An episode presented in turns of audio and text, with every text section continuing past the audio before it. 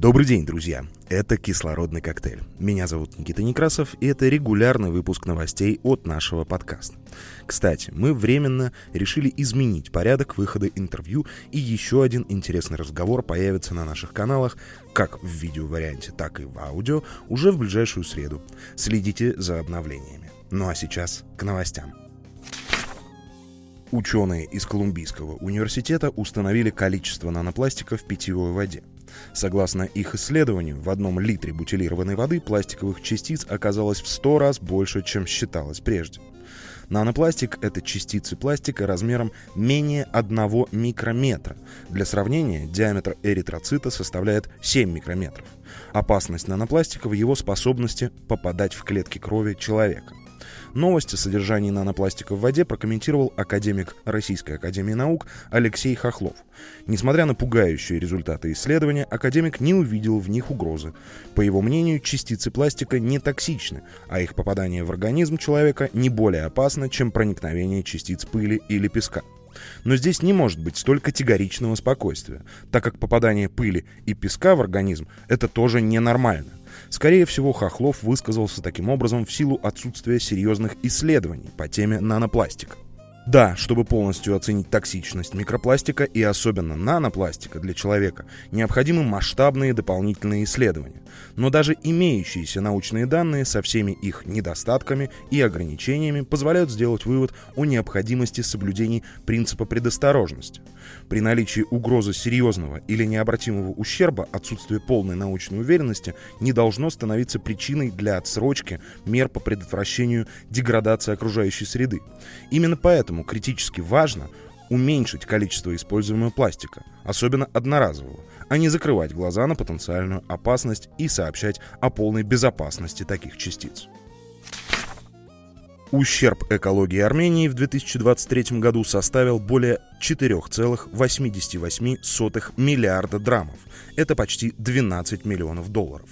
Об этом заявил руководитель инспекционного органа охраны природы и недр Республики Армения Аванес Мартиросян. По его словам, было проведено 155 плановых и 137 внеплановых проверок, в основном в сферах горно-рудной промышленности, водопользования, строительства и лесного хозяйства. На основании выявленных в результате деятельности инспекционного органа нарушений в госбюджет республики удалось восстановить 150 миллионов драмов. Причем были также возбуждены уголовные дела, сообщил Мартиросян на пресс-конференции по итогам 2023 года.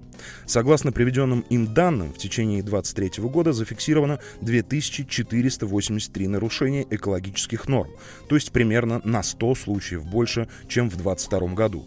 Всего было принято 1114 решений об административных правонарушениях. Общий размер санкций по указанным нарушениям составил примерно 135 миллионов драмов. Кроме того, было принято 46 решений о приостановке деятельности хозсубъектов, рассказал руководитель инспекционного органа. Мартиросян добавил, что в 2024 году ведомство планирует провести уже 180 плановых проверок. 2023 год объявили самым жарким в истории наблюдений. Он отметился высокой температурой воздуха и моря, а также длительными пожарами. Средняя температура воздуха в 2023 году составила 14,98 градуса Цельсия, что на 0,17 градуса выше предыдущего рекорда, который был установлен аж в 2016 году, и на 1,48 градуса выше до индустриального уровня. Среднемесячная температура морской поверхности била исторические рекорды непрерывно с апреля по декабрь. Об этом сообщает космическая программа «Коперник». Каждый день прошлого года был не менее чем на градус жарче до индустриального, а каждый второй день жарче на полтора градуса. Рекордно низкой была площадь антарктического морского льда на протяжении 8 месяцев подряд, причем в феврале был достигнут абсолютный исторический минимум. Концентрация углекислого газа и метана в атмосфере продолжили расти и достигли 419 частей на миллион и 1902 частей на миллиард соответственно. Углеродные выбросы, связанные с пожарами, в прошлом году увеличились на 30% по сравнению с 2022 годом, преимущественно за счет длительных лесных пожаров в Канаде. ААС получила первую партию мобильных дизель-генераторных установок. Первая партия комплекта, специально изготовленной на заказ мобильной дизель-генераторной установки, была поставлена на армянскую АЭС в рамках финансируемой Европейским Союзом программы содействия ядерному оператору Армении, компании ES Group Europe из Чешской Республики. Поддержка осуществляется в рамках выполнения мероприятий стресс-теста по европейской методологии, проведенных на АЭС после аварии на АЭС Фукусима, и направлена на повышение готовности к возможным ядерным и радиологическим аварийным ситуациям на атомной станции.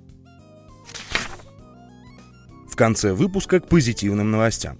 Необычные способы повторного использования лопастей ветряных турбин – когда ветряная турбина достигает конца своего жизненного цикла, примерно 85% ее компонентов, включая стальную башню, медную проволоку и зубчатую передачу, могут быть переработаны. Однако лопасти турбин оказались более труднорешимой проблемой. Изготовленные в основном из стекловолокна, эти элементы турбин не содержат металлов и минералов, которые привлекают переработчиков. Они также покрыты эпоксидной смолой, из-за которой их особенно трудно измельчить. В результате большинство вышедших из эксплуатации лопаток турбин сжигаются или выбрасываются на свалки. Поэтому в мире появляется все больше стартапов, предлагающих оригинальные решения этой проблемы.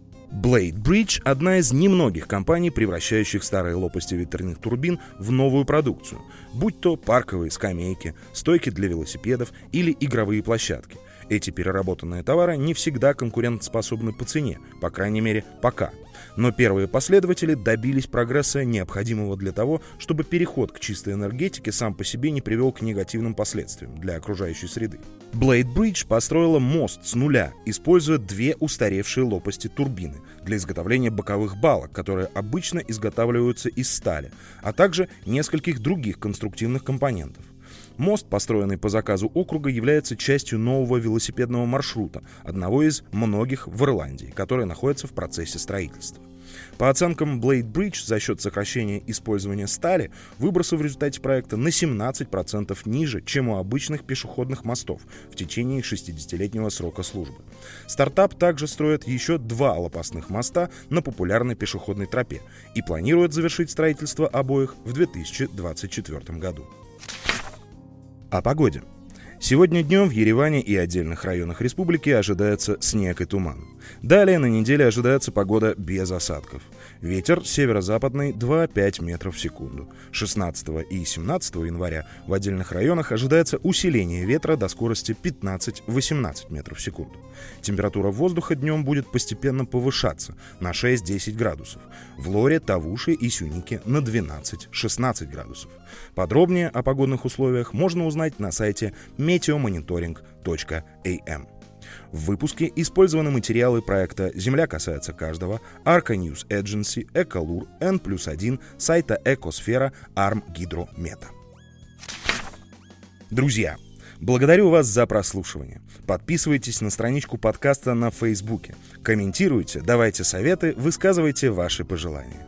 Мы постараемся все учесть. Если хотите поддержать нас финансово, можно стать нашим патроном. Ссылка на Patreon есть в описании к каждому выпуску.